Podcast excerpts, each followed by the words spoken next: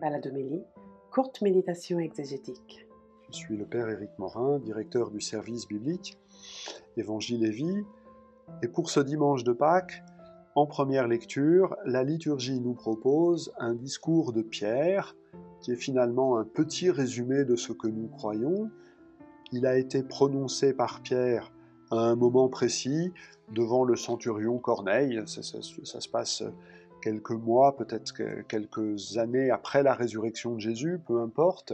Il est ici décontextualisé, mais il nous permet de rassembler euh, l'ensemble des faits que nous célébrons. Euh, Jésus, baptisé par Jean, euh, porteur de l'Esprit Saint, cette belle expression, là où il passait, il faisait le bien, voilà un beau résumé de tous les récits évangéliques. Eh bien, ce Jésus qui a été crucifié, eh bien, Dieu l'a établi juge des vivants et des morts. Et ça nous met devant une dimension importante de notre foi en, la résurrection de Jésus, sa dimension eschatologique. Pour ça, il faut nous faire un petit détour et nous rappeler que pour euh, Joseph, Marie, Paul, Pierre, Jacques, Jean, croire en la résurrection, c'était euh, croire que Dieu, à la fin des temps, et on la pensait imminente, à la fin des temps, Dieu allait faire justice à son peuple par un acte universel et définitif. Universel, un acte de justice universel, les nations qui persécutent Israël seront condamnées, Israël, les saints du Très-Haut, euh, seront euh, inauguré dans le règne de Dieu.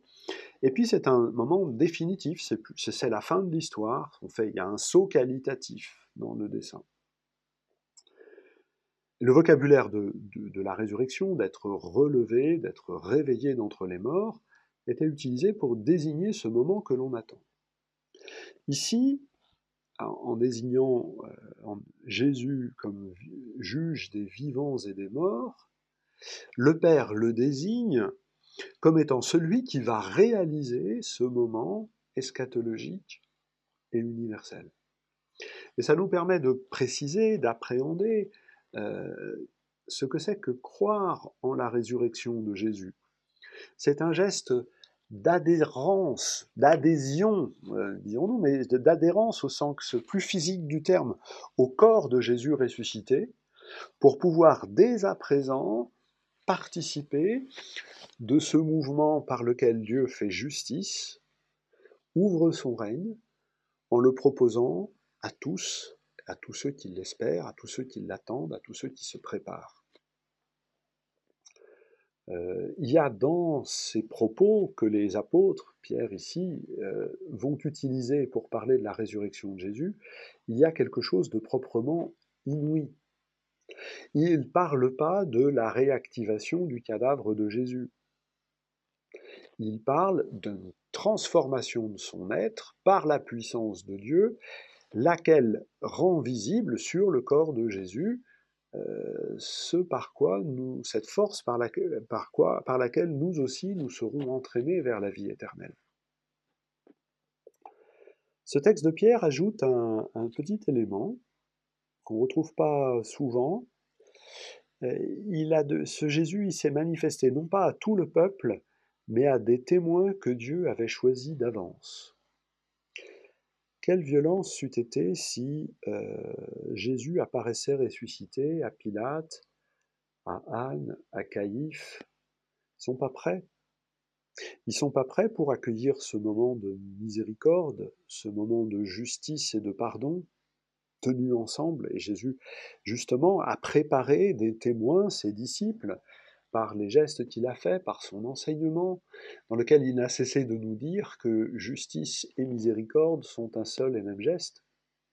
Il y a donc besoin d'une initiation, d'une préparation, d'un chemin aux côtés de Jésus qui rend possible d'accueillir cette désignation du Père, ce Jésus que vous avez fait crucifier, je le relève d'entre les morts et je vous le désigne comme mon Fils bien-aimé, celui qui est le juge des vivants et des morts, et vous n'avez pas à le craindre, puisqu'il a d'abord donné sa vie pour vous avant de vous juger. Il fait justice et miséricorde d'une seule et même parole, d'un seul et même geste.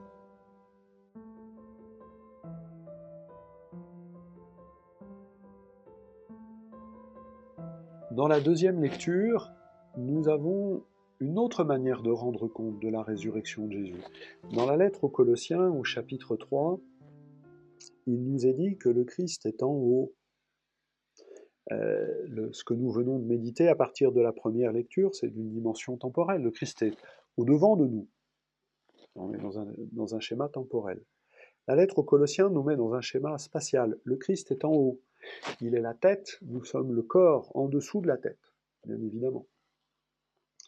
Et cette position du Christ euh, permet de dire que notre vie reste cachée dans le Christ Jésus. La, résurrection est une révélation de qui est Jésus. Il est révélé comme étant pleinement le Fils bien-aimé de son Père, le juge des vivants et des morts, mais c'est conjointement la révélation d'un secret, le secret de notre vie. Sur le visage de Jésus ressuscité, sur le corps de Jésus ressuscité, se donne à lire le secret de notre vie. Ce schéma spatial euh, est important parce que ça permet de rendre compte de toutes les dimensions de notre être. Euh, si le Christ ressuscité est le Seigneur du monde et de l'univers, alors ça revêt et un schéma spatial et un schéma temporel. C'est bien la plénitude de l'univers que le Christ, dans son corps ressuscité, tient euh, et peut offrir au Père. Et c'est dans cette seigneurie sur toute chose, dans l'espace et dans le temps, que se trouve le secret de notre être. La fraction du pain qui nous permet de vivre ce lien du corps avec la tête, la fraction du pain, euh, la bénédiction de la coupe, présence du Seigneur ressuscité à son Église, livre le secret du monde et de l'histoire.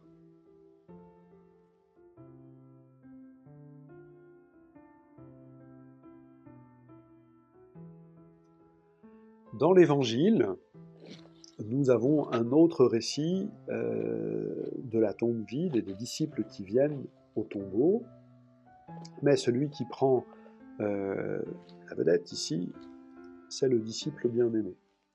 L'auteur du quatrième évangile, disciple bien-aimé, c'est celui qui court plus vite parce qu'il est plus jeune, qui laisse passer Pierre, reconnaissance de la primauté de Pierre, et c'est celui qui va pouvoir être le premier à croire. C'est ça qui nous est dit dans le texte. Il vit et il crut. Qui est ce disciple bien-aimé? Alors je ne parle pas au niveau historique, ça nous prendrait plus du quart d'heure que nous nous consacrons ensemble. Il est, tel que nous dit euh, le, récit même de l'évangile, il est celui qui avait la tête penchée sur la poitrine de Jésus pendant que ce dernier livrait ses dernières paroles, son testament.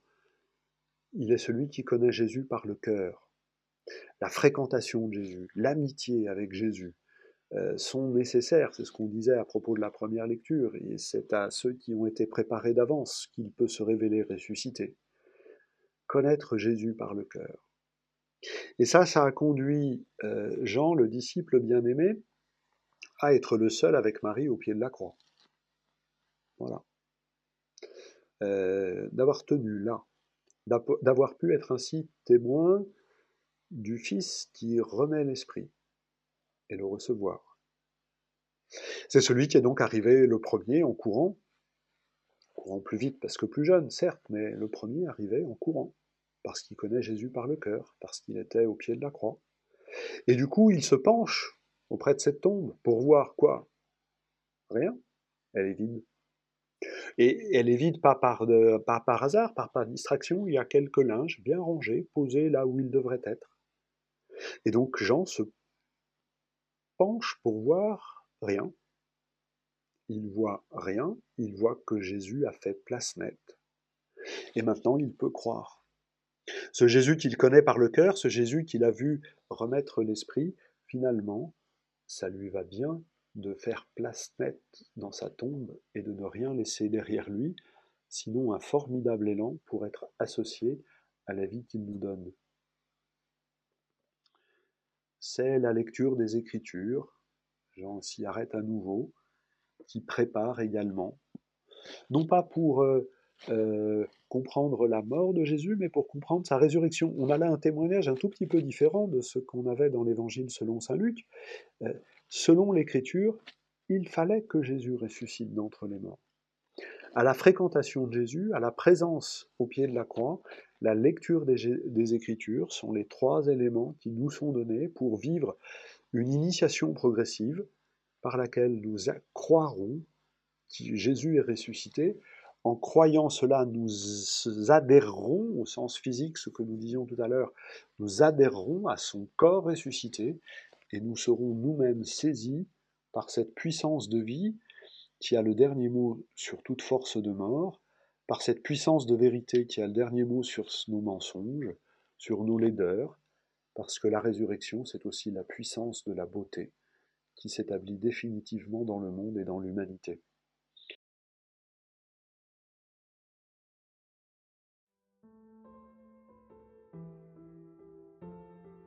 Voilà, je vous souhaite à tous une joyeuse et sainte fête de Pâques pour vous-même, pour vos communautés, que vous puissiez vous réjouir en ces temps compliqués.